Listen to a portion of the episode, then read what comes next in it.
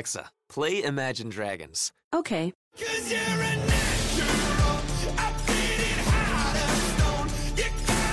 With Amazon Music, a voice is all you need. Get access to over 50 million songs. Download the Amazon Music app today.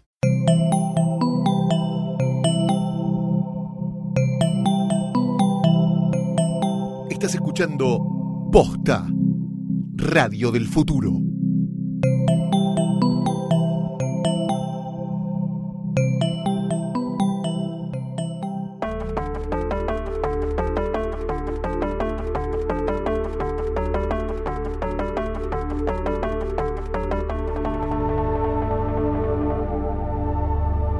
Bastardos, enanos, wargos, gigantes, zombies de hielo y viejos que se cagan y aquellos que les limpian la cacona.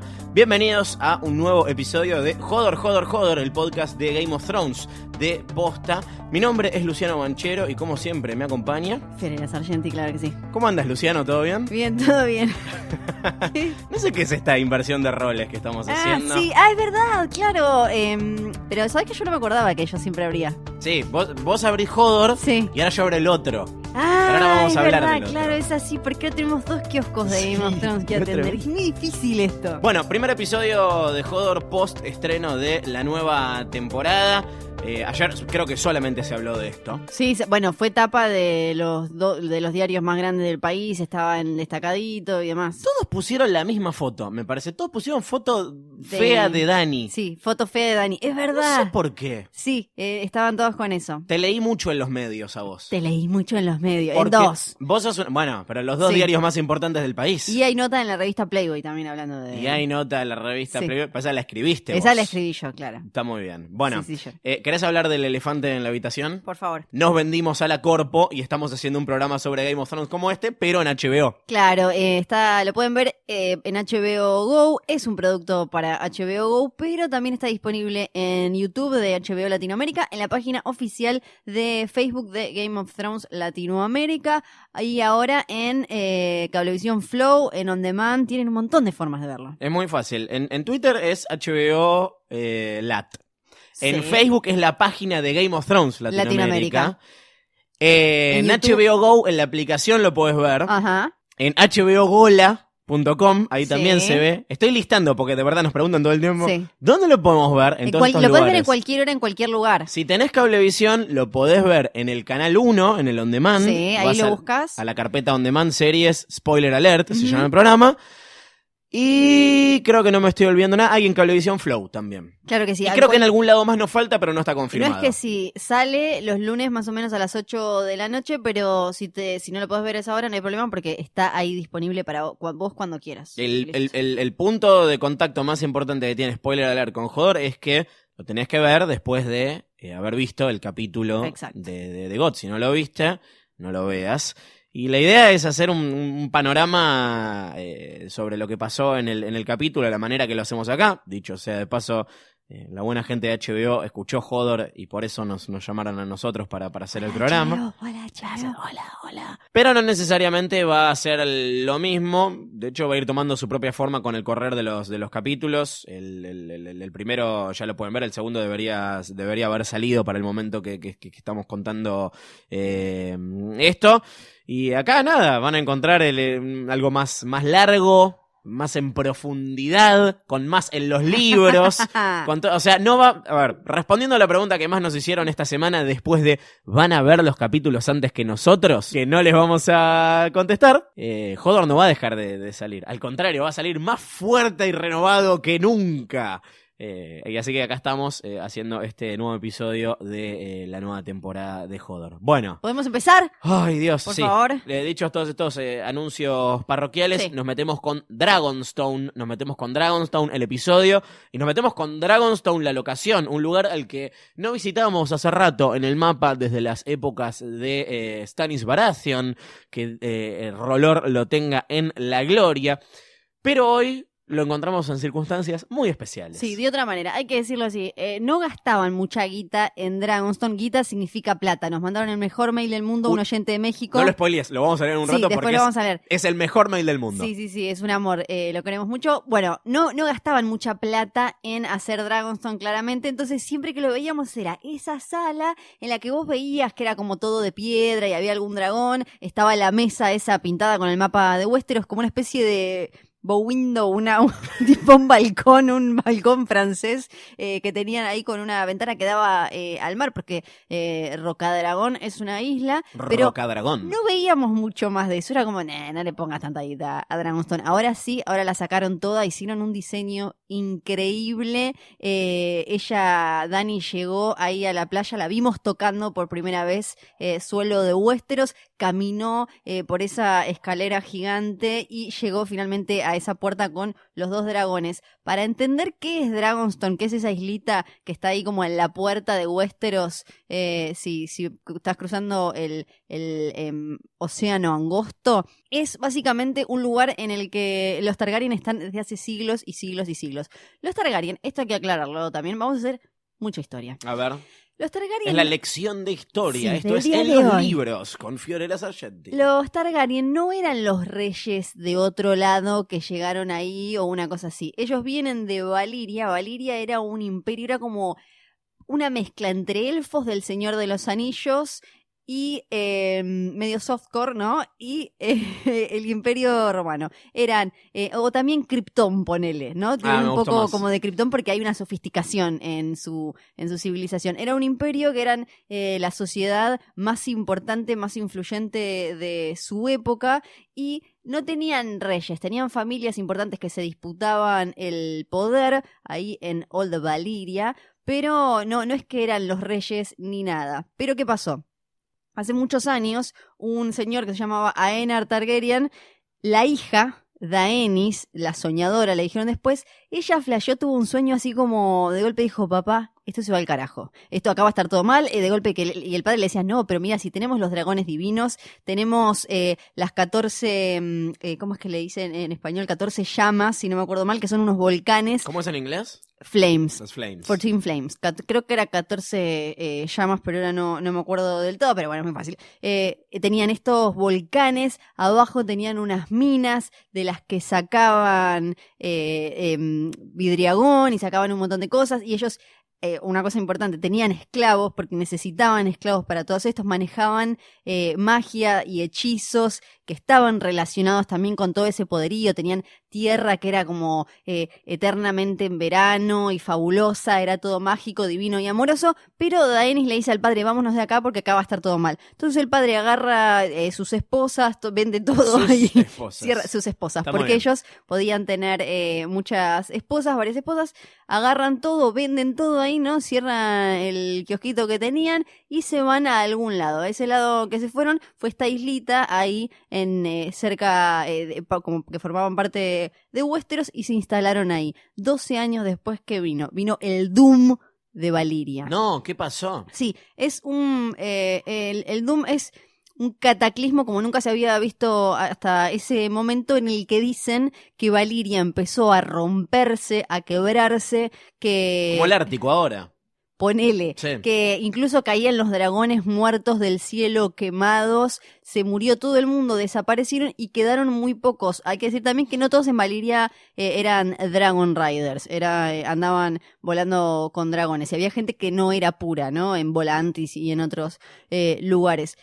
Entonces, Valiria desaparece. Los únicos que quedan eh, de, esa civilización son los que andaban dando vueltas por ahí. Como por ejemplo los Targaryen, que estaban en Dragonstone porque esta chiquita Daenerys había dicho hay que rajar de acá porque esto se va, se va a pudrir. Por eso le decían la soñadora. Y incluso eh, había cosas que lo que decían, había, hay muchas teorías de qué fue lo que pasó, por qué cayó, por qué se terminó hundiendo Valiria, que incluso en la serie lo vimos, que es un territorio que se supone que está maldito ahora, por el que no hay que pasar, porque eh, es este gran misterio de ver qué pasó, esa gran civilización que desapareció y demás y nunca quedó claro. Después de la caída de Valiria hubo eh, mu- muchísimos años de caos total en toda la zona, como cuando suele pasar cuando hay alguien que maneja todo, eh, casi todo el mundo y eh, termina desapareciendo. Entonces, estos se avivaron, la soñadora los aviva, se van a Dragonstone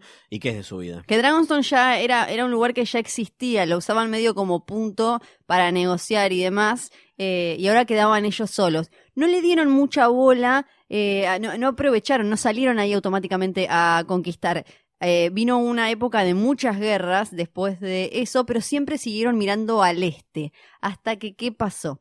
Llegó un pibito que se llama Aegon. Ah, ese lo conozco. Eh, y Aegon andaba volando con eh, un dragoncito que se llamaba Valerion, que era el único que había sobrevivido de los que habían llegado de Valiria. Después había otros que nacieron ahí mismo en Dragonstone. Aegon nació en Dragonstone, que de golpe un día, cansado, ya él había participado en eh, líos en, en Volantis y en, en, otros lugares de la zona, y dijo, ¿y si miramos para el otro lado? ¿Y si miramos a ver qué está pasando en Westeros? Westeros hasta ese momento era eh, había siete reinos que estaban en constante guerra, todo el tiempo eh, matándose entre ellos, no distaba mucho de lo que pasa ahora, pero quizás más zarpado y con menos reglas todavía. Entonces este Aegon que tenía sus dos hermanas, Visenya era la mayor, que tenía su propio dragón también, y Rhaenys, que era la menor, la que en realidad a él más le gustaba, No se esforzaba mucho con los nombres. no, si te das cuenta, tienen como cinco bases y le van dando como vuelta. Igual viste que casi todos. Visenya andaba en, en Vagar y era guerrera, dicen que era eh, hechicera que manejaba artes oscuras también y eh, tenía una espada de acero valirio muy importante que eh, se menciona cada tanto que es Dark Sister. Y Rhaenys era ponerle la tilinga, la que era más bonita, más chiquita. Entonces lo que decían todos es que Aegon se había casado con Visenya porque se tenía que casar porque era la hermana eh, mayor, pero que en realidad le gustaba Rhaenys. Entonces que por cada noche que pasaba con Visenya pasaba 10 con Rhaenys, que también dicen andaba con otros. No como Visenya, que era, no, no le gustaba tanto. Era, era un tipo eh, muy serio que no andaba en la joda a Aegon, pero dijo esto de, ¿por qué no vamos, a- no vemos qué está pasando en Go el- West. Exacto, Go West total. Y era una época en la que estaban eh, muy, muy belicosos los señores de Westeros, entonces el tipo se cansó y un día la- mandó la famosa cartita como Cersei ahora de, ya fue, yo quiero ser el rey, si vos no querés que yo sea tu rey, te voy a matar, te voy a sacar todo, si no venís y te, te arrodillás ante mí y listo. ¿Y quién eh, reinaba en ese momento en Westeros? No había un rey. Hay que pensar que eh, King's Landing se llama King's Landing porque Aegon es el rey que desembarca. O sea, no había nada. Había un montón de casas, Antes se siete llamaba reinos Scalabrini. Ortiz. Canning se llamaba. Posta. Eran siete reinos reales peleándose todo el tiempo y estaba eh, el rey del norte, el, el Storm King, o sea, cada uno tenía su reycito. Sí. No tenían uno solo, no existía el Iron Throne. Entonces, ¿qué Mm. hace Aegon? Sale a conquistar. Que las fechas también, viste, que se usan eh, en el mundo de Canción de Hielo y Fuego, se usa la conquista de Aegon para medir la historia. Ese es el año cero. Exacto, pero como esto es algo que hacen los maestros, es eh, depende porque hubo dos coronaciones de Aegon. La primera es cuando él dice, ¿sabes qué? Yo voy a ser el rey, eh, manda estas cartitas y dice, bueno, me tengo que instalar en la tierra, no puedo estar en, en una isla. Entonces va con Valerion y llega a lo que ahora es King's Landing, que por eso se llama justamente desembarco del rey, y a partir de ahí empieza a organizar toda la estrategia y sale él con sus hermanas, cada uno y van tomando, van copando eh, y anulando a los diferentes reyes. Hay historias muy simpáticas como por ejemplo eh, los Tyrell que lograron quedarse con su casa porque cuando en realidad ellos no eran la, la familia más importante de la zona, pero cuando llegó Aegon con el dragón, que era lo que pasaba mucho, era, le- él, el tipo era, como yo te dijera, el Tyrell era el mayordomo que tenía las llaves de los Gardiner. Y le dijo, cuando vio, dijo, toma, te doy las llaves. Entonces le dieron a él eh, el título. le fueron quedando igual eh, la historia de cómo eh, el rey del norte se arrodilló también es muy to- todas están llenas de orgullo no pero el tipo lo que prefirió es que eh, no muriera ningún norteño fuera del sur entonces quedó conocido como el que se arrodilló que, que es quien, el Stark que dijo, mm, quédate vos con el Iron Throne. ¿Y qué pasaba? Cada vez que Aegon iba ganando, iba ocupando un nuevo territorio, hacía mandar las espadas de eh, sus enemigos vencidos para King's Landing para que les fueran haciendo un trono. Qué lindo. El trono de hierro, el, el Iron Throne. Secret Origins. Y eh, entonces, eh, la- una, la- una de las historias más conocidas lejos es la de Harrenhal. ¿Te acordás que Harrenhal eh, lo vimos en la serie varias veces y es un lugar destrozado, horrendo, inmundo? Bueno, resulta que... eh, Para que no se acuerda, la serie es donde estaba trabajando Arya para, mm, para Tywin Lannister. exacto. Bueno, resulta que ahí el señor de Harrenhal se había hecho este castillo gigantísimo, enorme, durísimo. Era el, el más grande, el más fuerte de todo Westeros. Y el chabón cuando vio que perdía dijo, ya fue, yo me encierro acá, tengo comida, tengo de todo, chau. Porque aparte él pensó, el dragón tiene fuego y mi castillo es de piedra. Que No. Cuenta la historia, cuenta la historia que Aegon se subió a Valerion, que le decían el, el The Black Dread. Fue bien arriba, arriba, arriba, arriba, arriba, arriba, arriba, bajó, tiró fuego y se prendió fuego todo lo que no era piedra y la piedra se calentó tanto que se empezó a desarmar, por eso es que lo vemos así. Y esas historias fueron las que iba- iban haciendo que iba, fueran cayendo los lores de Westeros. Y algo también interesante para entender, ahora hasta una frase que dice Cersei, que es la de, "Bue- viste que el hermano le dice, bueno, pero ahora va a venir esta eh, con los dragones, y ella le dice, ah, vos te, vos los ves a los Tyrell, a los no me acuerdo qué otras casas les menciona, los ves eh, eh, luchando, Con los la- Dothraki. exacto, codo a codo con los Dothraki y los Ansali, y en Con la realidad, chusma.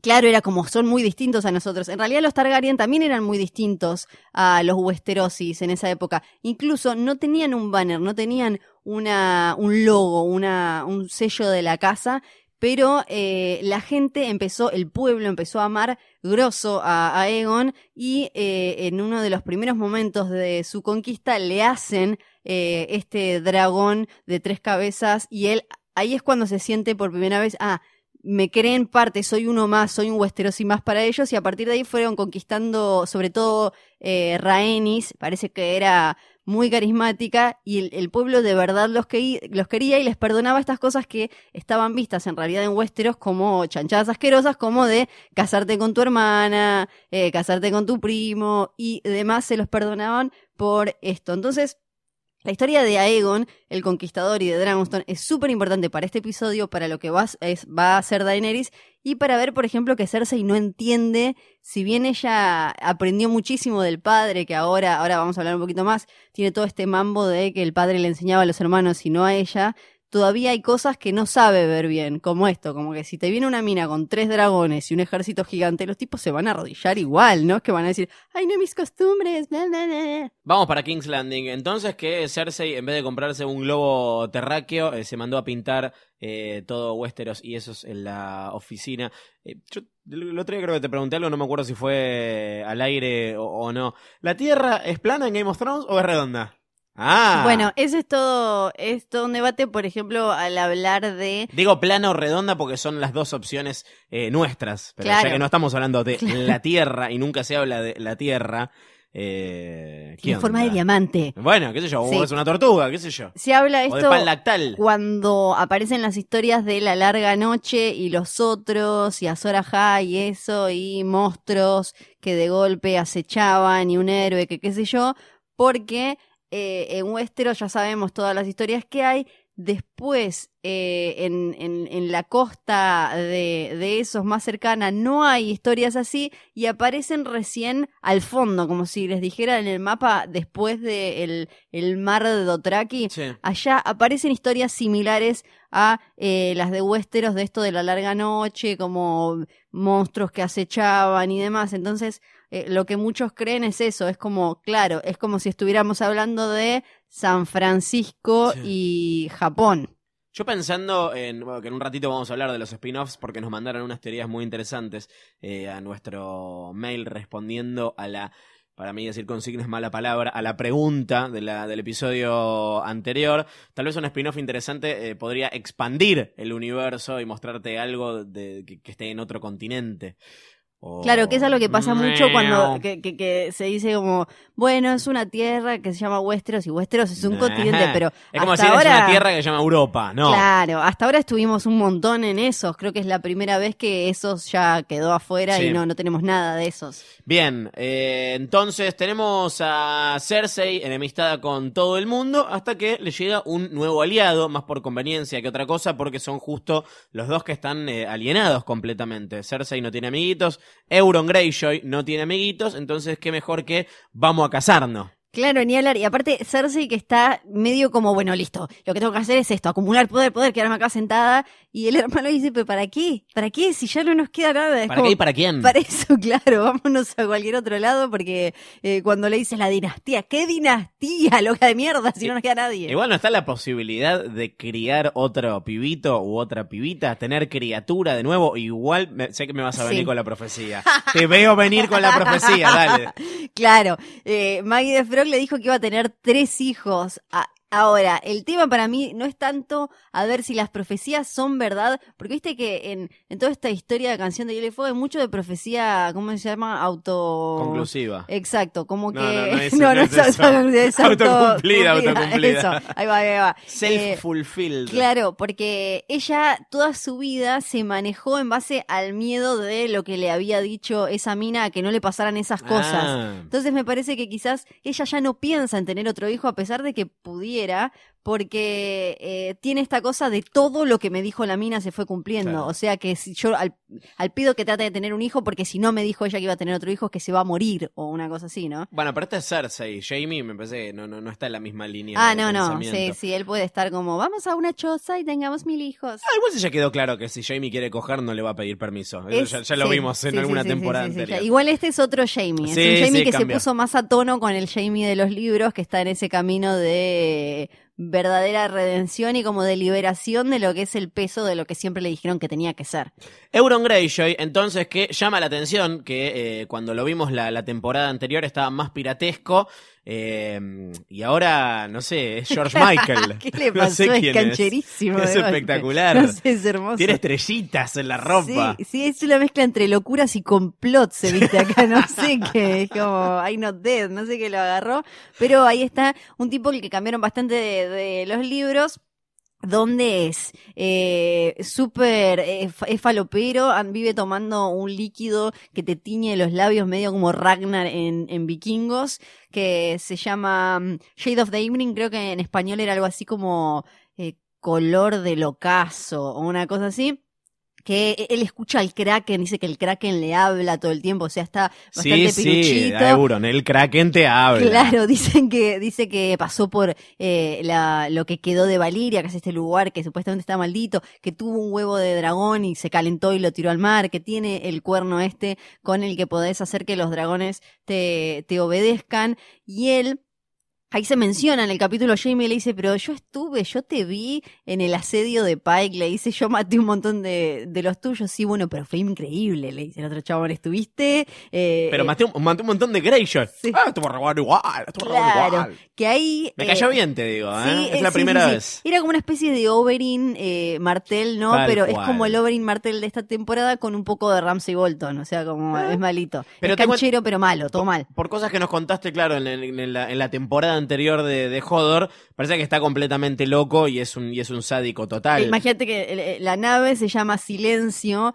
porque todos los que tiene manejándola les arrancó la lengua. Capo Euron. Sí, no. Bien. Dicen que eh, toqueteó a su hermano menor, a Aaron, lo vimos, el que viene a ser como el curita hippie. ¿Eron se llama? Aeron. Aeron. Aeron. Es re Targaryen ese nombre. Sí, es un poquito. Viste que hay algunos que tienen como influencia de otros lados. Em, sí, dicen que toqueteó al hermano. O sea, es un ser inmundo. Eh, lo echaron en los libros, lo echan por haber se- viste que a veces en esta cosa de la Edad Media no se sabe bien, eh, acá hashtag ni una menos, Sí. el conquistar, seducir y violar. Entonces es como que violó o sedujo a la esposa de Victarion, que es otro hermano Greyjoy que lo sacaron eh, en, la, en la serie. Por eso es que lo echan. eh, en la serie, el otro día vimos en el episodio que cambiaron la razón de por qué lo mandaron al exilio. Sí, hay que decir que una de las razones por las que George Martin no, está, no termina los libros es porque en un momento se dijo, creo que metí demasiados hermanos. ¿Qué hago, en claro? ¿Qué hago con todo Para el que quiera escuchar sobre el otro hermano Targaryen, Sí. eh, pueden remitirse a la temporada anterior de Hodor porque, como ya evidentemente no va a aparecer en la, en- en la serie, tampoco tiene mucho sentido mencionarlo acá. Bien, eh, Euron le dice que eh, va a volver con un regalo.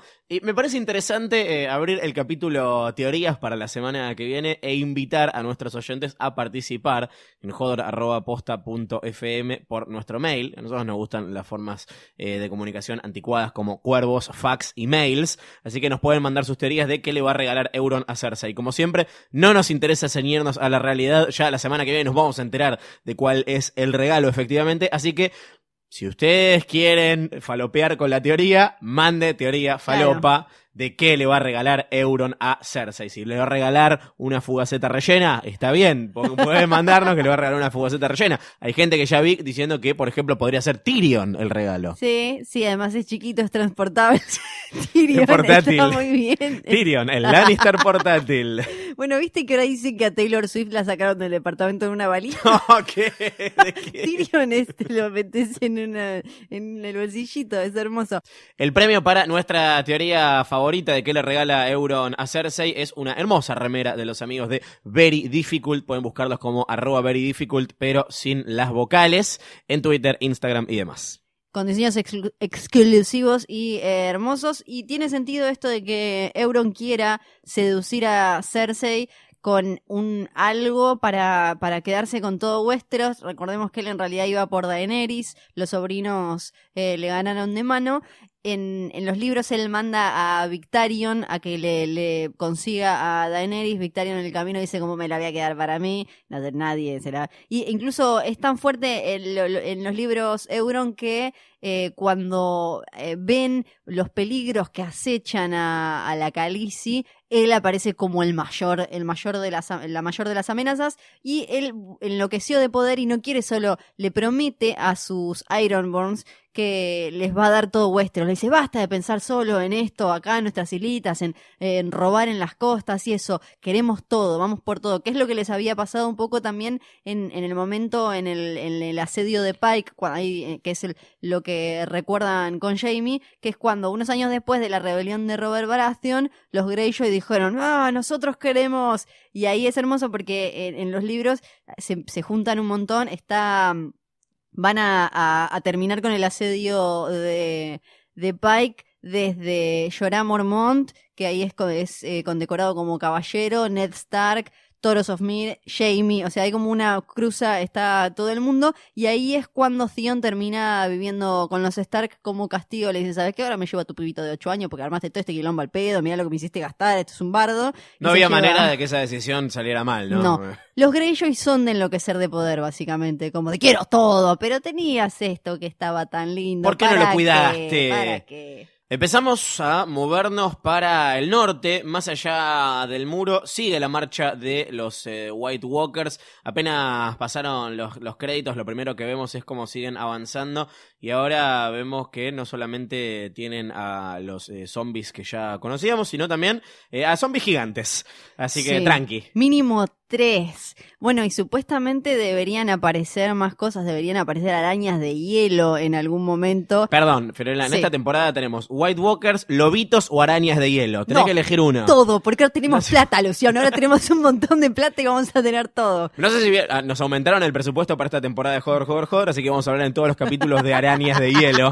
Así que Bueno, eh, algo de eso tienen que dar porque la gente está muy lleva un año y medio cebada con el dragón de hielo. Si no aparece algo de hielo, eh, si no se muere uno de ¿Cómo los... están con el dragón de Están hielo? con el dragón de ¡Qué hielo. pesados! Si no se muere uno de los bebitos eh, de, de Dani o me ponen una araña de hielo, eh, la gente va Mirá si hay lobito va de hielo. Lobito de hielo. No, Lobito Hielo no, porque No ya no, no, Lobito Hielo no. Bien. Pero eh, yo igual lo que quiero es el meme de los White Walkers marchando tan elegantes con música de, no sé, la que le ponían lo- en los desfiles de Giordano, ponele o algo así.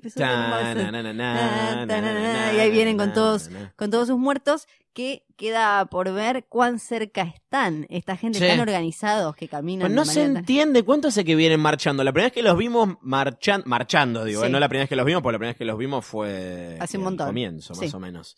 Eh, fue al final de la segunda temporada que se los encuentra Sam. Ahí vimos a ellos marchando con todo. Sí, ahí No ya di- estaban. Sí, pero igual. si no me ahí- falla la memoria. Ahí ya empezamos a, ya aprendimos que no son una manga de locos desorganizados o todo. Esto es algo que George R.R. dijo varias veces, que los otros, como él les dice en los libros, no son humanos, pero son una forma de vida relativamente sofisticada. Él dice elegante, bella, como mortífera y asesina, pero Ah, pero, o sea, tienen hasta como una especie de cultura y civilización propia. Entonces, ya desde hace un montón de temporadas vemos que son organizados. Cuando atacan el Fist of the First Men, el, el puño de los primeros hombres, ahí a la, la Night's Watch que estaba eh, apostada, viendo a ver qué pasaba.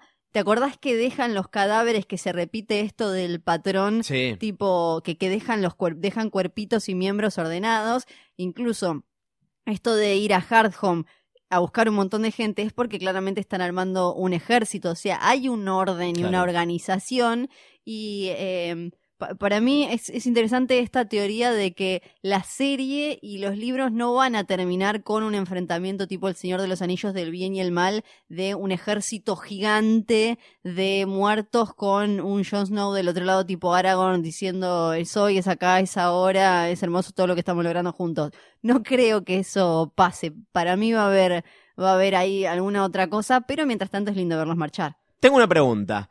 Sabemos que eh, esta marcha de los White Walkers es una visión que tiene Bran. Como dirían en Twin Peaks, ¿is it future or is it past?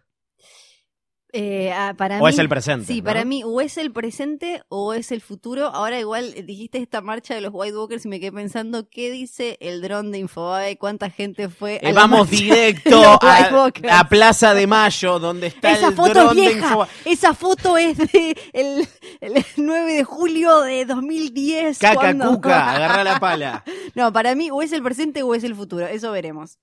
Pero no te la jugaste entonces. No me la ¿Es juego. el presente o es el futuro? O sea, el pasado no es. Para mí no, Claramente, el pasado no no es. El pasado no es. Para mí, en realidad lo que más me parece es que es el presente y que están marchando. A mí me dio la impresión Sí, de que era el que presente, es el presente. Porque si hubiesen querido, por ejemplo, pienso en cuando, mm, cuando Bran tuvo la visión del fuego valirio, de la explosión del Sí. final de la temporada anterior, te, te daban a entender, de hecho acá especulamos bastante con que podía tener algo que ver con el final de la temporada, te daban a entender que podía llegar a ser el futuro.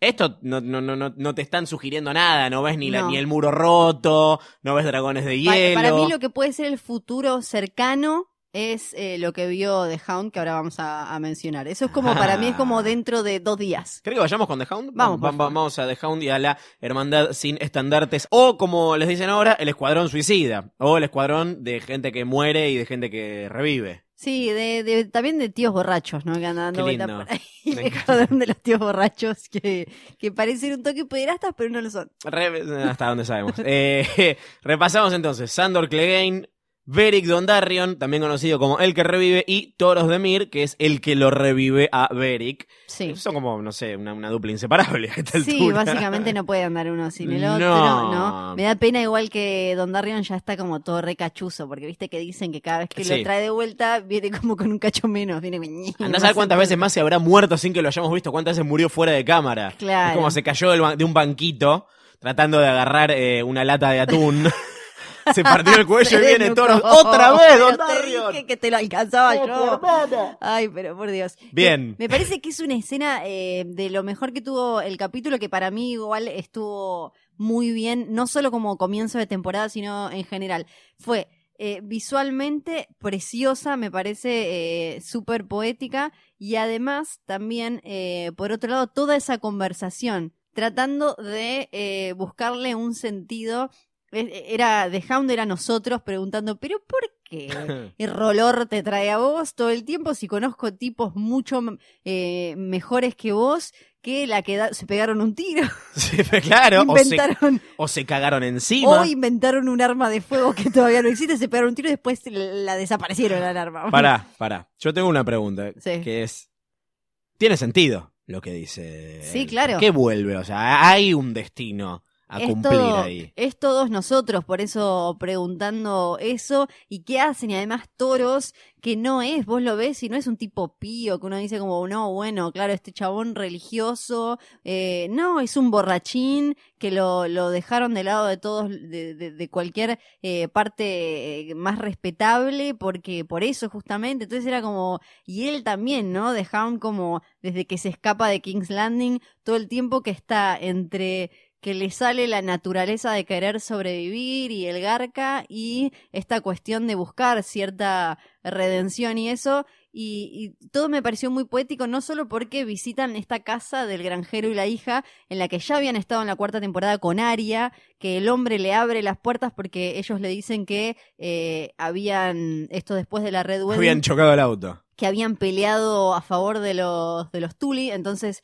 el tipo les abre la, la puerta, le ofrece a The Hound que se quede para ayudarlo a cuidar, eh, a cuidar la quintita, básicamente, porque el tipo no podía. The Hound le dice que sí, y al otro día le roba la bolsa de monedas y se va, y ahí Aria le dijo, sos un pedazo de mierda, ¿por qué hiciste eso? Y The Hound eh, lo que le dice es, los hombres muertos no necesitan plata, esta gente no va a llegar al invierno. Entonces... Corte A.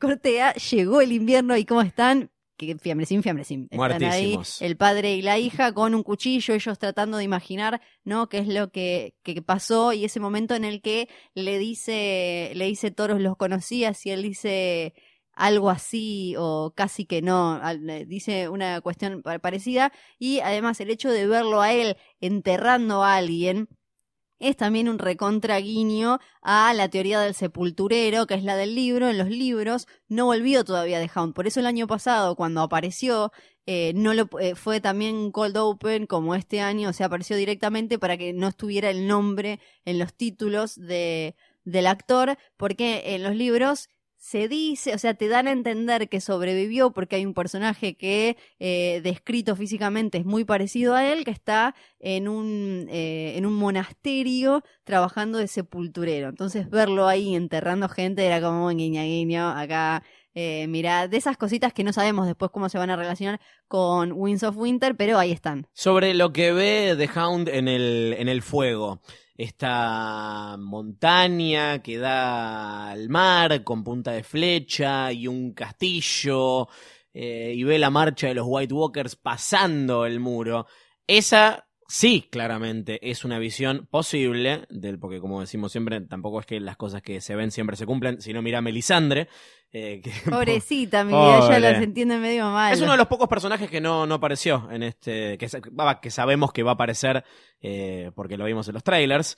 Em, es el futuro lo que está viendo. Claro, este es, es el futuro probablemente muy cercano, pero eh, es el futuro y ahí también, bueno, todo lo, simbólico de que él vea algo, él además como súper descreído y cínico y todo, que él vea algo en las llamas cuando él tiene esa cicatriz y ese peso, ese dolor que lo acompañó y que lo hizo quien es porque el hermano lo quemó cuando era chico, ya vimos el miedo que le tenía al fuego, ¿se acuerdan toda su conversación con Sansa eh, por los bardos en King's Landing? Y por otro lado está él acercándose de alguna manera a Rolor, al Lord of the Light, eh, al, al fuego, a la luz y demás, y por el otro el hermano de Mountain que fue resucitado pero por artes oscuras, ¿no? Es Ah. como hay algo, o sea, si llega a pasar Otro el- link con Harry Potter. De ya vamos a ir al segundo de. Claro, que si llega a darse el Clegane Bowl en esta temporada, va a estar todo el tiempo eso medio como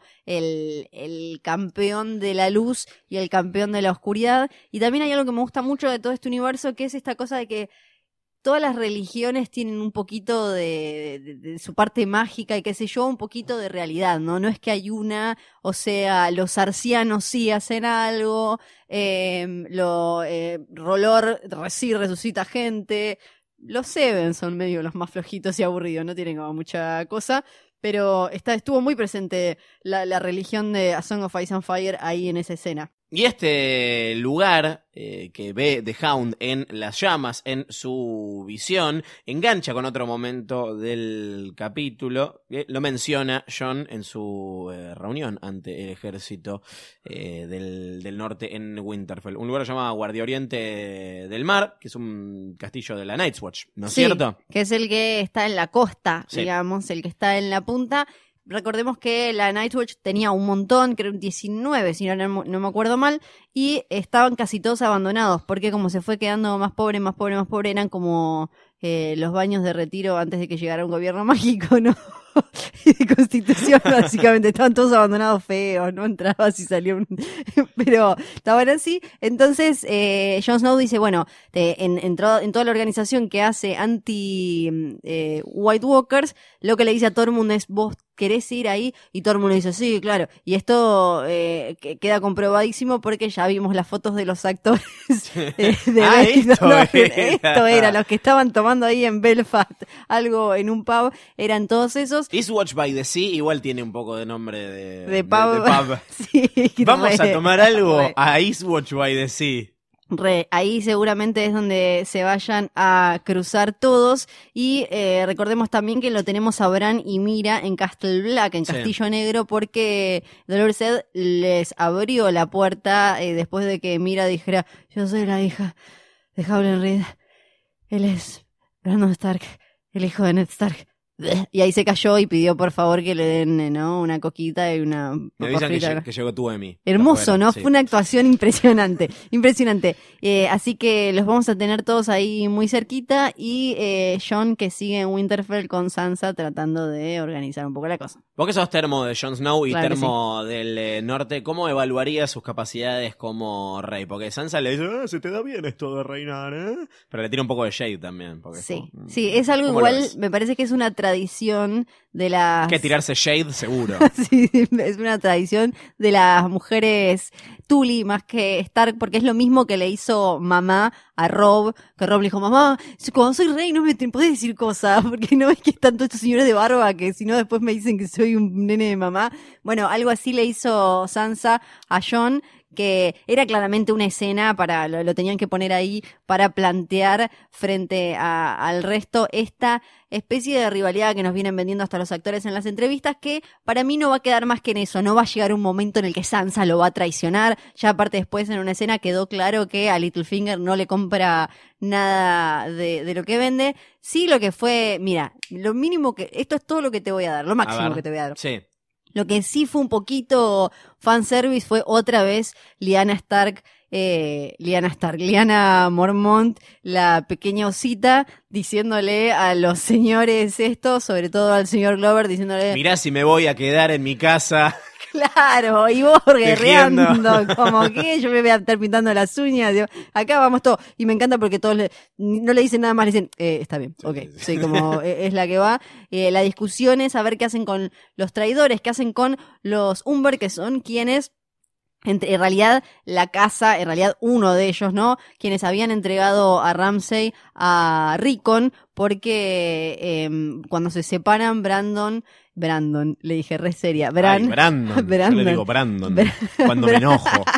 Bran le dice, eh, no, vos andá ya porque en realidad eran una de las casas más fieles a los Stark, terminó traicionándolo, tirando la cabeza de, de- de- dándole a Shaggy Dog, así como mirá esto, eh, y, y haciendo que Ramsey matara a Rickon, y después los Karstark, que era el, el padre, Rob le cortó la cabeza a eh, Rickard Stark, Stark, Karstark, Karstark. Karstark, eh, Rickard Karstark, eh, le cortó la cabeza cuando... No la pasó bien en el colegio ese chico. No, pobrecito. Eh, pobrecito el señor, después perdió la cabeza. Cuando él eh, se enojó mucho porque Kathleen había liberado a Jamie Lannister, ¿se acuerdan? Hace un montón de temporadas.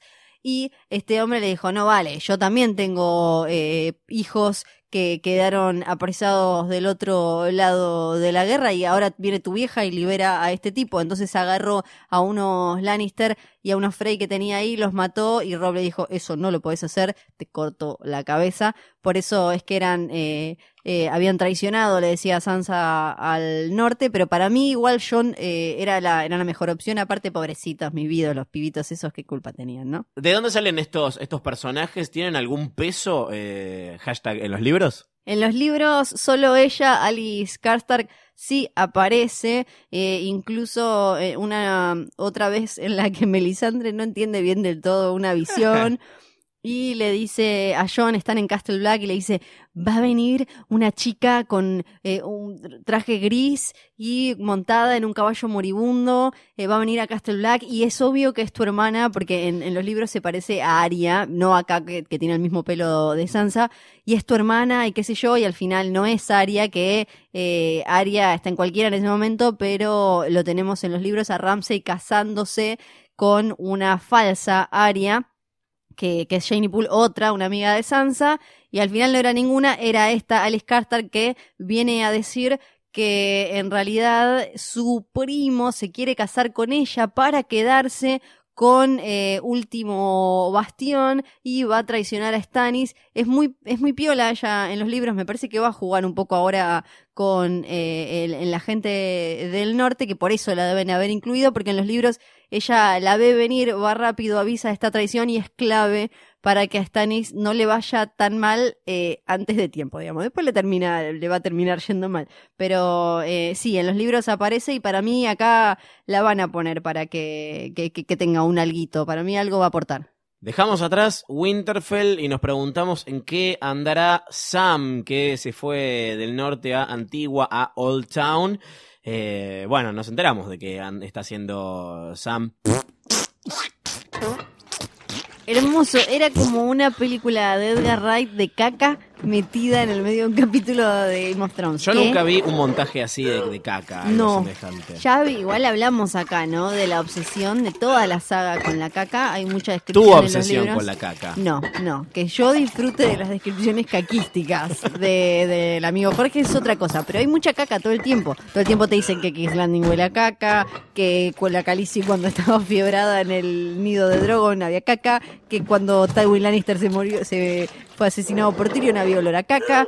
Eh, me estoy acordando de esas tres cacas, ya son un montón de cacas y de- me, me estoy olvidando de miles. Pero acá, tipo, tuvimos como un minuto de caca, que pareció como todo el capítulo de caca. Es como que en un momento entró en loop de caca. Los ruiditos eran lo mejor. Que a vos te salieron mejor. Pueden votar en arroba postfm. Y la comida era como la caca que parece comida, la comida que parece caca. Mirá que yo me había, yo me había pedido un sándwich de milanesa ayer y lo guardé para después del capítulo sin saber que iba a haber un montaje de caca seguido por una autopsia. Lo mejor es que eh, no me acuerdo quién fue que dijo eh, uno de los productores, quién era eh, este chabón Kugan, uno de estos. de- Dijo, dijo, no, el tema de- de la temporada anterior fue Home, de esta temporada es Poop. No, no dijo eso. Lo que dijo es, eh, bueno, tipo, tuiteó algo como un abrazo grande para eh, John Bradley West que tuvo que tuvo que hacer toda la secuencia de la caca durante tres días mientras nosotros estábamos en los semis en Los Ángeles y él estaba con la caca falsa. Me encanta porque el actor tiene la misma suerte que el personaje, es hermoso. Pésimo, pésimo. Bueno, él está frustrado igual, Sam, porque toca solo manejar caca. Y muy a los Harry Potter, eh, él tiene a, a su propio Slughorn eh, ahí. Que- ir a ver los libros prohibidos. No, caca. No, se va a limpiar la caca usted, pero yo vine acá para caca. Y el actor es el mismo, es Jim Broadbent, en este caso eh, interpretando a un archimaestre que cuando estábamos viendo el capítulo, como no nombran al personaje, vos me convenciste de que era un chabón que se llama Marwin. Yo no te convencí. Fuiste vos.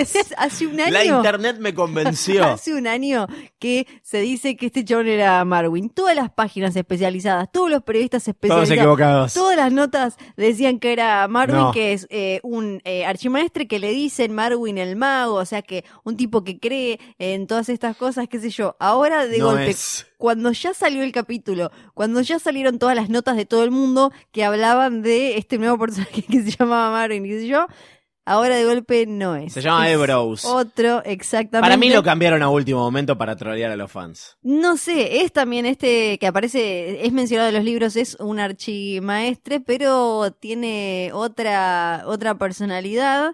eh, es como un tipo, solo se lo describe como un tipo tranquilo, suave, eh, que tiene algún mambo, que ahora no me lo acuerdo eh, bien, con eh, las enfermedades y, y demás, como que eh, le pinta por ahí, pero, pero fue hermoso porque quedamos diciendo como, no, este es, no era. No es Marwin. No era, podrían haber avisado antes. Igual, eh, sí, ya parece que está en IMDB, en, en todos lados, que se llama Heroes, es otro archimaestre, no es este. Sam finalmente entonces consiguió entrar a esta, a, a buscar libros, porque obviamente él está obsesionado con, miren los White Walkers, y necesito ayudar a John, y no sé qué, porque él, claramente él es, eh, hablaba y hablamos de Harry Potter, el Señor de los Anillos, él es el Sam Sagaz de Jon Snow, ¿no? Eh, entonces, él quiere conseguirle los libros, se metió y ahí pasó algo gracioso porque se va como a la casa ahí con Gilly, con el bebé, están leyendo los libros y descubre que abajo de Dragonstone hay una montaña de... de Papas fritas. Ojalá, de vidriagón. Ah, Pero en realidad esto ya se lo dijo Stannis. ¿cuándo? Se lo dijo cuando se, se encontraron eh, hace, ¿cuánto fue? Dos temporadas. ¿Esto está arroba chequeado? Está chequeado. Le dijo como, ah, ustedes necesitan, cuando Stannis aparece y los rescata eh, a, a- a la, a la Night's Watch, ¿se Sí. acuerdan? Que estaban siendo avanzados por Mans Rider. Después tienen conversaciones, hablan de, obviamente Stannis y Melisandre compran al toque lo de los White Walkers, todo, por eso habían ido Sí. al norte, porque Melisandre había, eh, sentía, había visto, bla, que estaba pasando algo, y entonces Sam le dice, yo pude matar uno con Vidriagón, bla, bla, bla. Entonces Stannis le dice, ah, esa cosa tenemos un montón en, en Dragonstone, yo no voy bueno, no se acordaba, fue hace tres le dice, temporadas. eh, tenemos, dice, yo no voy a tener Dragonstone durante mucho tiempo porque ya Stannis venía medio, eh, además estaba lejísimo, él se había ido con toda su gente, Sí. pero sí, dice, hay túneles en los que se ve esta piedra que es como negra, a veces verde, a veces violeta, que es este vidriagón, que es como una especie de, bueno, es como... es como uno de esos anillos que te los pones y te, te avisa que de cómo. No, estúpido, ese es como la virgencita de Mar del Plata del clima, no, no, esto hay obsidian hay en Ah, la sí. vida real que no me acuerdo. Obsidiana. eh, que es eh, como una cosa volcánica, una piedra volcánica, pero acá es- tiene como una cosa medio mágica, loca, Claro. y qué sé yo. Se consigue cualquier santería, Vidriagón. Sí, claro, que es con la, con la que los eh, Children of the Forest hicieron un montón de cosas, como Sí. por ejemplo vimos en la temporada pasada, esto no pasa en los libros, que hicieron a los White Walkers, ¿se acuerdan? Metiéndole eh, un pedazo de vidriagón en el pecho, después Cold Hans Vengeance.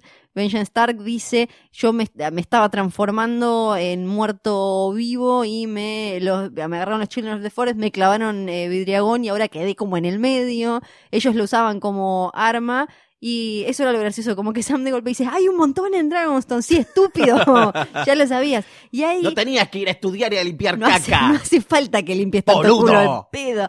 Y otras cosas que pasaron mientras él eh, revisaba el libro es que vimos ahí al pasar la daga de Littlefinger con la que Littlefinger básicamente inició la guerra de los cinco reyes cuando mandó a tratar de matar a, eh, a, mm, a Bran Stark, que después fue, que supuestamente fue Joffrey, que después él dijo que la daga era de Tyrion y demás, es la daga con la que él además después traicionó a Ned Stark, que se la puso en el cuello y además se armó todo el quilombo, la vemos Claro. ahí, está dibujada porque es de acero valirio. Y otra cosa que descubrió un usuario, creo que de Reddit, como, como todas las cosas buenas y malas de este mundo, que al pasar en una parte se ve la mitad de la hoja, se lee algo así como que si uno consume vidriagón, y acá estamos en nivel Paco, eh, atento eh, Piti Álvarez, porque si uno consume vidriagón parece que podría curar cosas como la... La Soria Gris. Claro que Ah. sí, la Soria Gris que en la, todo el momento de Sam termina ahí en, en Old Town, en la cita de él cuando él está alimentando después de limpiar todos los culos de los viejos. Eh, qué el culo de los viejos. Bueno, eh, ¿Qué le- preferís? ¿Tener Soria Gris o limpiar del culo a los viejos? Soria Gris, te cortas el Sí, brazo. yo también ¿viste? prefiero tener Soria Gris. Soria Gris, vamos con la Soria Gris. Que ahí lo, eh, claramente Joel Mormont que está obsesionado a nivel Block and Report diciéndole ya llegó, ya llegó la Dragon Queen, ya llegó. No, amigo, es- no, no está bien esto, esto no está bien. Pero bueno, eh, así que eh, tiene sentido porque claramente Llorar en algún se va a curar, va a volver a relacionarse con eh, Dani y demás, así que puede ser que le den, ¿cómo se lo darán? ¿En polvo? ¿Cómo te dan para que te cures Soria Gris? ¿Por qué se lo van a inyectar? Para mí le van a pegar un tiro. Un tiro de vidrio. Y porque somos recancheros, vamos a cerrar con el comienzo, con el cold open, con este, con esta apertura en seco que tuvimos en The Twins, con eh, una aria que sigue con su venganza, como si eh, fuese una especie de, de- de- de proxy de, Lady Stoneheart, la que viene a ocupar el lugar que ocupa Lady Stoneheart. Si no saben quién es, lo hablamos en temporadas anteriores de Hodor, eh, en los libros. Acá vendría a ser ella el espíritu de la venganza Stark. Espíritu no, porque ella está viva. Sí, hay que decir que es bastante más efectiva porque a todo esto en los libros Lady Stoneheart anda con eh, parte de la hermandad sin estandartes y un montón de gente más que se le fue sumando matando de a tres Frey. Sí. Un Frey, un Lannister que un Que la cuelgo a que. Claro, que no sé qué, que no sé cuánto. Esta los metió a todos en un salón, eh, tomen vino, chupen vino y los mató a todos y listo, ya fue. ¿Quiénes quedan en la lista de Arya, en la Kill Bill list? En la, la lista estaban Walder Frey, Chau, Cersei, que eh, ahí aparece ya diciendo voy a matar a la reina, Sí. The Mountain, que en realidad es relativo, ¿no? Porque ya está. ya la mató, técnicamente. Ya está muerto The Hound, que bueno, hay que ver si lo quiere en la, seguir en la lista. Melisandre, que, record- que puede estar dando vueltas por ahí. Aparte, eh, ¿te acordás que Melisandre le había dicho nos vamos a volver a ver? Sí. Eh, eh, está Beric Dondarrion, también, que anda muy cerca. Permite Toros. todos los números del Necropro de ellos dos. Toros, eh, Ilin Payne, que todavía eh, está vivo. Em, eh, teníamos a Merin Trant, que ya lo pasó por armas. Joffrey, listo, ya fue. Eh, Tywin, ya fue. No le quedan tantos. No. Y los que le quedan están muy cerca, salvo, salvo Cersei, que le queda bien abajo en el fondo hubo obviamente el momento el momento Boca campeón de, del episodio fue cuando ella agarra y dice pero no mataron a todos los Stark porque si dejas un lobo vivo, las ovejas nunca van a estar a salvo. Y después cuando le dice, ¿no? Cuando te pregunten qué pasó acá, vos decile que el norte recuerda y que el invierno llegó para los Sentate. Fiorella, por No favor, puedo, no puedo, no puedo. no Bajate puedo, de arriba de la mesa. Ay, no puedo, no puedo. Bien, eh, en la lista, lo el que sabemos que no está en la lista de Aria es Ed Sheeran, interpretando a un personaje que no tiene nombre, solo está identificado en los créditos como eh, un soldado Lannister. Hubo cameos anteriormente en Game of Thrones, particularmente de músicos más camuflados. Sí, Acá era como demasiado. Sí, Sigur Rós, no me acuerdo quién de Coldplay, sí. Eh, los tuvimos. Acá estaba con toda la caripela, todo el coloradismo, todo. Muy prominente, muy prominente. A mí no me disgustó, sobre todo porque eh, después, pensando bien eh, de qué se trató esta escena, parece que tiene un eh, lindo link con en los libros. Claro, ayer había mucha gente indignada de ¿qué haces, Shira? No me gusta como... No importa si es Ed Corte Sheeran. al con montaje de caca otra vez. Sí, no, no me importa si es Ed Sheeran o no. La gracia es que está cantando un tema que se llama Hands of Gold. He rode through the streets of the city, down from hill. All the winds and the steps and the carving. He rode to a woman's side, for she was a secret treasure. She was his shame and his bliss. And a chain and a keep are nothing compared to a woman's kiss. For hands of gold are always cold, but a woman's hands are warm.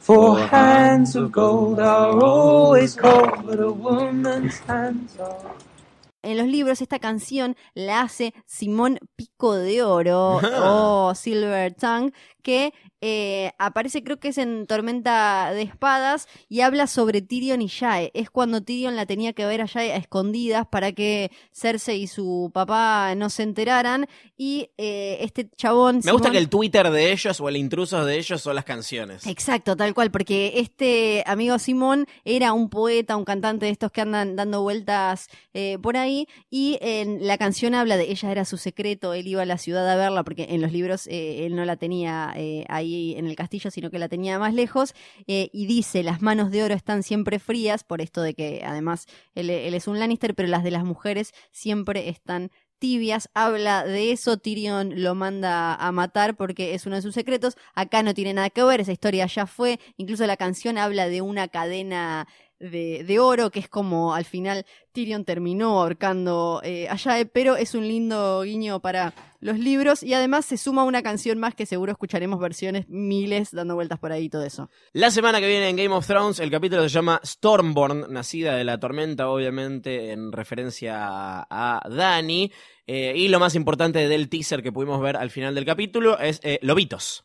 Lobitos, básicamente vimos un lobo igual a Naimiria, que qué Nah, podcast, pero ese no es, ese no es. eh. ¿Qué No te lo podcast? hubiesen mostrado así. qué podcast te avisó que iban a aparecer lobos enojados y había lobos actores y había uno que era igual a Naimiria. Podcast de hielo y fuego. No, pero quizás existe y le mandamos un beso porque buena onda, ¿no? Seguro existe. Eh, Watch the Thrones. No sé quién es, más Ah, te lo dijeron, este es. pero acá, este sí, acá. hablamos de los lobos actores y que había uno, que la, la cuenta esta que había tenido que borrar y qué sé yo, así que parece que eso es lo que se viene. Obviamente la vamos a ver a, a Daenerys preparando su eh, ataque a Westeros, bien a la onda eh, a Aegon, que por eso también eh, acá tratamos de hablar un poco del tema en este episodio. Y hay también un paralelismo simpático en eh, eh, Cersei y Jon, los dos que van a estar con esta cosa de qué hacer con una Targaryen que vuelve a Westeros, ¿no? Que le, eh, en el norte dicen no se puede confiar en los Targaryen, pero seguramente Jon va a tratar de ir a, conquistarla, a, a convencerla, porque necesita de su ayuda, porque él está obsesionado con vencer a los White Walkers, ¿no? Mientras Sansa se peina como Cersei y piensa, Cersei nos va a venir a matar, pero por otro lado quiere que la adopte y todas estas cosas raras, eh, y Cersei va a estar tratando de, no sé, ver cómo no la mata el hermano. Mientras esperamos al capítulo de la semana que viene, tenemos una bocha de mails en jodor.posta.fm. Queremos que sepan que los leemos a todos y cada uno de ellos.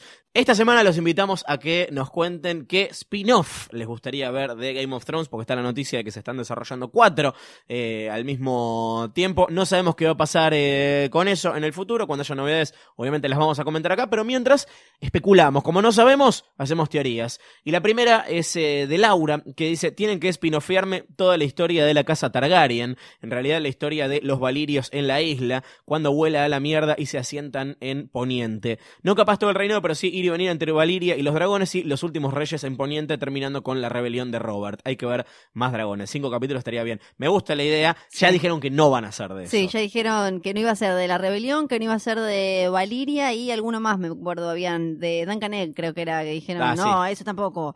Después, Víctor Hugo eh, Auto nos manda, respecto a la consigna, lo único que merece un spin-off sería la historia antigua de Poniente. Los niños del bosque, la edad de los héroes, el inicio de las grandes casas, la creación del muro, etcétera. Ahí hay como ocho series eh, que estarían muy bien. Eh, sería muy interesante ver el origen de muchas de las cosas que conocemos. Además, nos permitiría ver otro elenco y nuevos escenarios. Casi te digo que me decepcionaría si no es así. Casi porque compro todo lo que sea Game of Thrones. Y en versión spin-off falopa, Víctor Hugo propone las aventuras súper divertidas de Gendry dando vueltas por quién sabe dónde, su encuentro con Benjen. ¿Quién creen que le dio la cadena esa con una bola de fuego con la que ayudó a Bran y Mira? Ah, claro. Es verdad. Y cuando encontró la cura contra la Soria Gris, antes que llorarme, el apocalipsis de toquetón que es.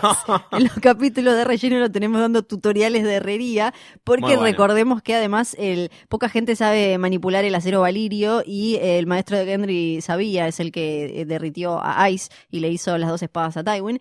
Tips para elegir un buen yunque, top 5 mujeres fuelles, mejores, Mejores fuelles. fuelles. Mujeres fuelles, yo como con cuerpo de fuelle. Así tu propio casco cabeza de toro sin morir en el intento. Este me gustó. Me gustó mucho. Eh, Lucas dice, para mí el spin-off va a ser Cersei and Jamie y va a salir por The Film Zone los sábados después del acero en lugar de Emanuel. Qué incómodo calentarte, ¿no? Con ese spin-off rarísimo. Efraín de El Salvador dice, pues Saludos no- El Salvador. Saludos. Saludamos a El Salvador Nuestros y a oyentes del exterior todos del los país. que nos escuchan de otros países y tratan de, hacen lo posible para entender las cosas que decimos argentinísimas. Eh, Efraín del Salvador dice entonces, pues yo no sé si el spin-off será de esto, pero a mí me encantaría saber más de Valiria, ver esa impresionante cultura y ver cómo diablos es que se fueron a la mierda. Parece que genera mucha fascinación Valeria porque Tomás dice me gustaría que el spin-off muestre de Doom of Valeria y cómo los Targaryen pasan a ser de unos altos cirujas a los Capanga Westeros. No hace falta el spin-off porque Fiorella te contó todo al comienzo. Sí.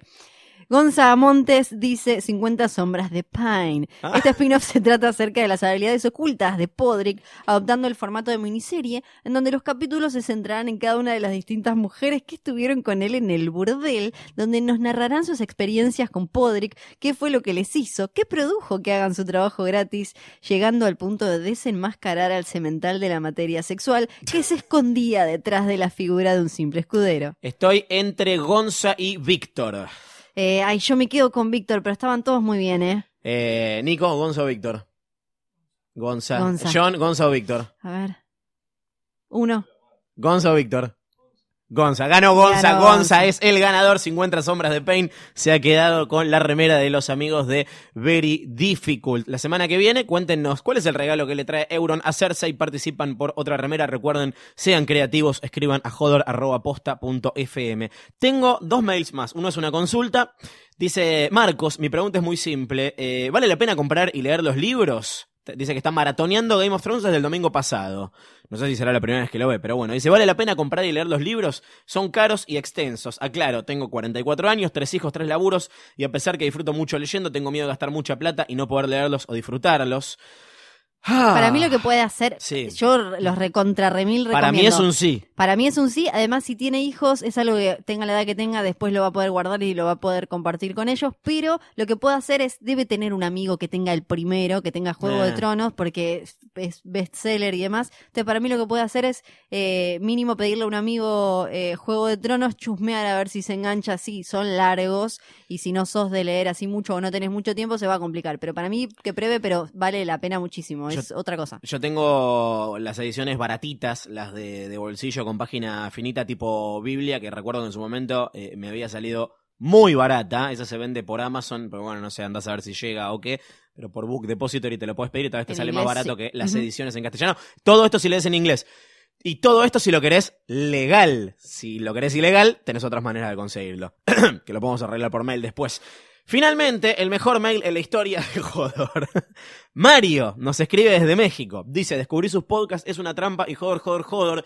Y me encantaron. Sigan así de bien, pero por favor, ponga la traducción de las siguientes palabras. Dos puntos. Guita, Plata, dinero. grosso. Algo que es muy grande, muy importante, muy No, genial. O, o chido, digámosle chido. No ¿no? sé yo, porque no sé bien qué significa chido. Quilombo. O sea, sé que- Quilombo es. Eh, a- todas las palabras, los sinónimos que se me ocurren son más argentinos, porque se me ocurre lío, bardo. Es como un, un gran problema, Es- digamos. claro, puede un ser. embrollo, un embrollo. Puede ser o un gran problema o una fiesta, algo muy tumultuoso, donde hay mucho ruido, donde hay mucho holgorio, mucha cosa jocosa. Son dos, hay dos acepciones. Acá pone Nina, no sé Que qué. debe ser mina, Ah, mujer. mina, la mina. es mujer. Mina es mujer. No es peyorativo, no, o sea, No. no, no, uno no está hablando mal de una mujer por decirle mina. Pibito Eh, pequeño niño o joven. es un joven, exactamente. Y remera, que. eh, camiseta. Es una, cami- es una, la- o una playera. Playera, Es una playera. Así que gracias, Mario, por este mail espectacular. Esta vez tratamos de calmarnos un poco con las expresiones argentinas, pero está bueno que nos cuenten que nos escuchan de otras partes de Westeros. Sí, esos si tienen alguna otra duda de alguna otra palabra, escriban también, no hay problema. No, no es que asumimos que todo el mundo va a entender los argentinismos. En Twitter, arroba posta FM, ahí también nos encuentran en las otras redes sociales. Nos escuchan en Spotify, en Apple Podcasts, nos escuchan en posta.fm, en nuestra aplicación, donde quieran, cuando quieran, con quien quieran. Ah, y esto se graba en Radio en Casa, radioencasa.com, ahí pueden escuchar la programación y escribirle a John. Le dicen, John, quiero tener un podcast, quiero tener un programa de radio. Sí, vení, grabalo en Radio en Casa, que es eh, el mejor lugar del mundo para grabar eh, tus podcasts. Esto está comprobado. Grabamos en todos lados y dijimos, nos vamos a quedar acá. Acá, como Dani, Danielita, ¿no? Que llegó a Dragonstone y dijo, yo me quedo acá, de acá a King's Landing. No paro, nos reencontramos muy prontito para hablar justamente de Stormborn y todo lo que se viene en la séptima temporada. Si nos extraen un montón, nos pueden ver en Spoiler Alert en HBO Go. Nos pueden escuchar eh, todos los capítulos una y otra vez, eh, hasta aprenderse todos los diálogos de memoria. Esto fue Jodor, Jodor, Jodor. Gracias, Florencia Sargenti. Gracias a vos, Luciana Manchero.